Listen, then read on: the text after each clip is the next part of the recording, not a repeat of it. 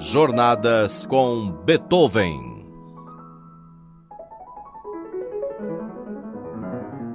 Oi, eu sou Vitor Ramírez e o convido para uma escuta musical. Ecos da Sonata ao Luar.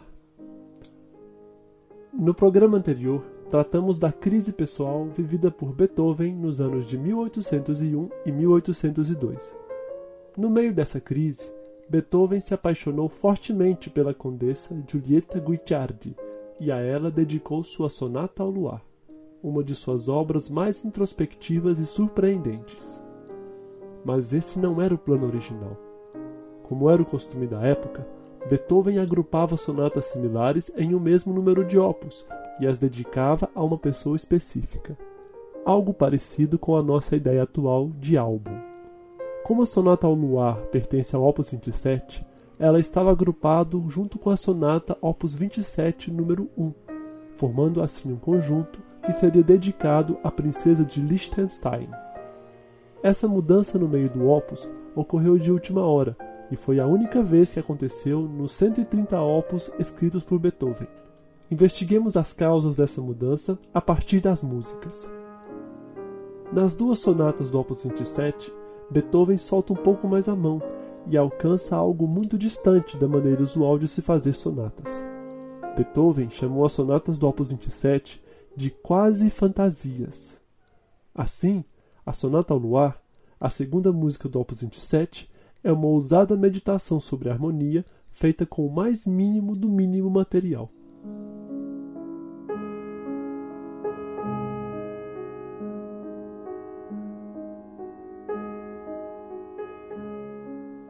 E se a estrutura da forma sonata ainda está aqui, é como um espectro que caminha distante, quase desaparecendo. Já a primeira sonata do Opus 27 é mais comum. É fato que seu primeiro movimento é um tema com variações em que o caminhar da harmonia é muito ousado para a época. No entanto, seus outros movimentos são bastante mais convencionais. Como já ouvimos a Sonata ao Luar no programa anterior, Vamos agora ouvir a primeira sonata do Opus 27, na interpretação do pianista Wilhelm Kempf.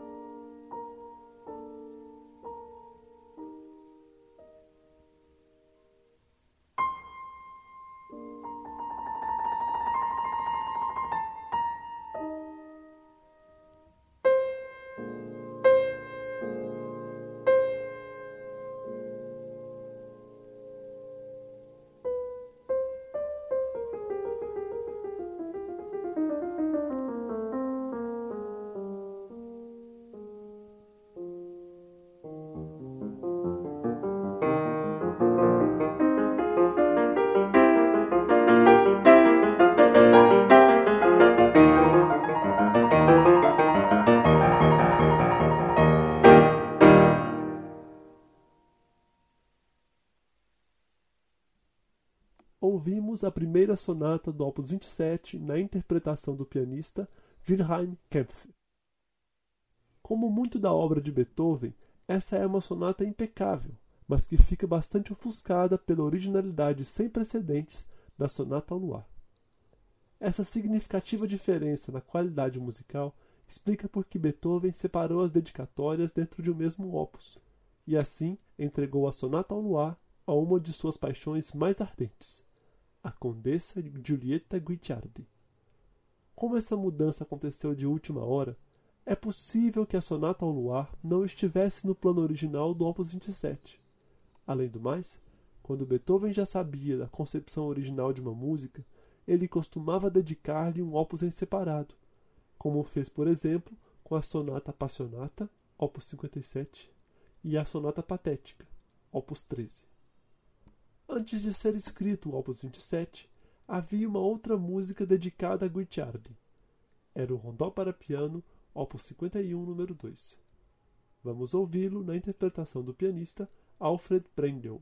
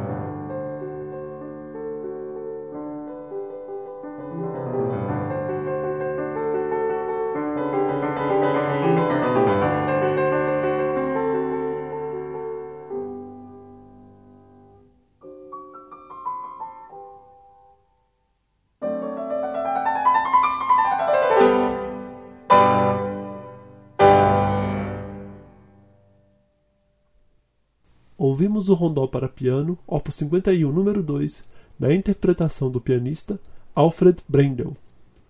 Após toda essa mudança nas dedicatórias, esse rondó acabou dedicado à Condessa Lichnowsky, comparando-se as diferenças quanto à qualidade musical entre a Sonata ao Luar, a Sonata Opus 27, número 1, e o rondó que acabamos de ouvir, fica evidente o salto que a Sonata ao Luar representa no meio das composições de Beethoven. E dada a súbita mudança de dedicatórias, a crise frente à surdez e o desespero que Beethoven viveu, que quase o levou ao suicídio, fica suspeita. A paixão acirrada pela Condessa Gutiardi foi a causa da sonata ao luar?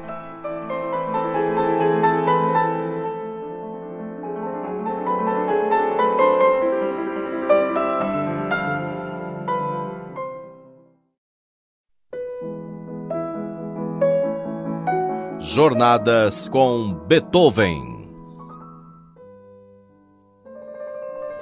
Junto com as sonatas do Opus 27, a Sonata Opus 26 é também uma música muito peculiar. Tal como ocorre na Sonata Opus 27, o primeiro movimento do Opus 26 é um tema com variações, uma forma musical antiga e muito praticada no Barroco. É curioso que Beethoven escreva um tema com variações nesse momento pois Beethoven só retomará essa forma após ter levado a sonata às últimas consequências durante sua segunda fase, que vai de 1802 a 1812. Aqui há uma curiosa similaridade entre o esgotamento da forma sonata ao fim de sua segunda fase e o declínio de sua própria vontade de viver em 1800. Eis um caso de irmandade entre vida e obra, em que o mesmo tipo de solução musical responde a crises totalmente diferentes. Vamos ouvir a sonata Opus 26, na interpretação do pianista Wilhelm Kempf.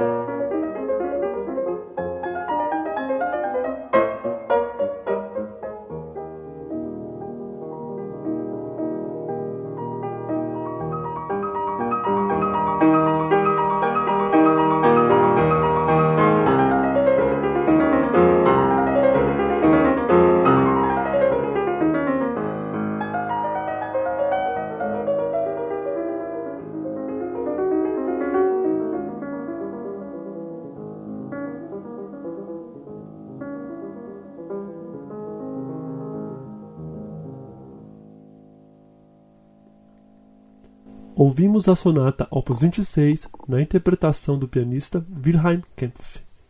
Por fim, vamos ouvir o início do oratório Cristo no Monte das Oliveiras, composto por Beethoven em 1801.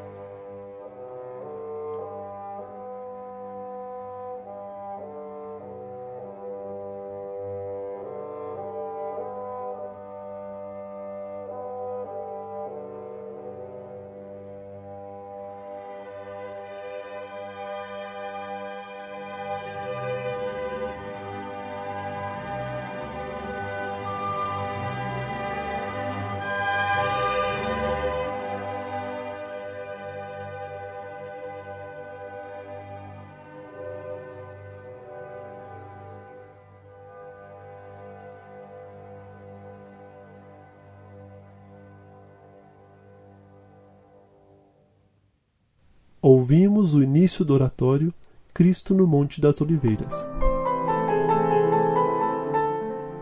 Apresentação, roteiro e montagem: Vitor Ramírez. Revisão: Gustavo Xavier.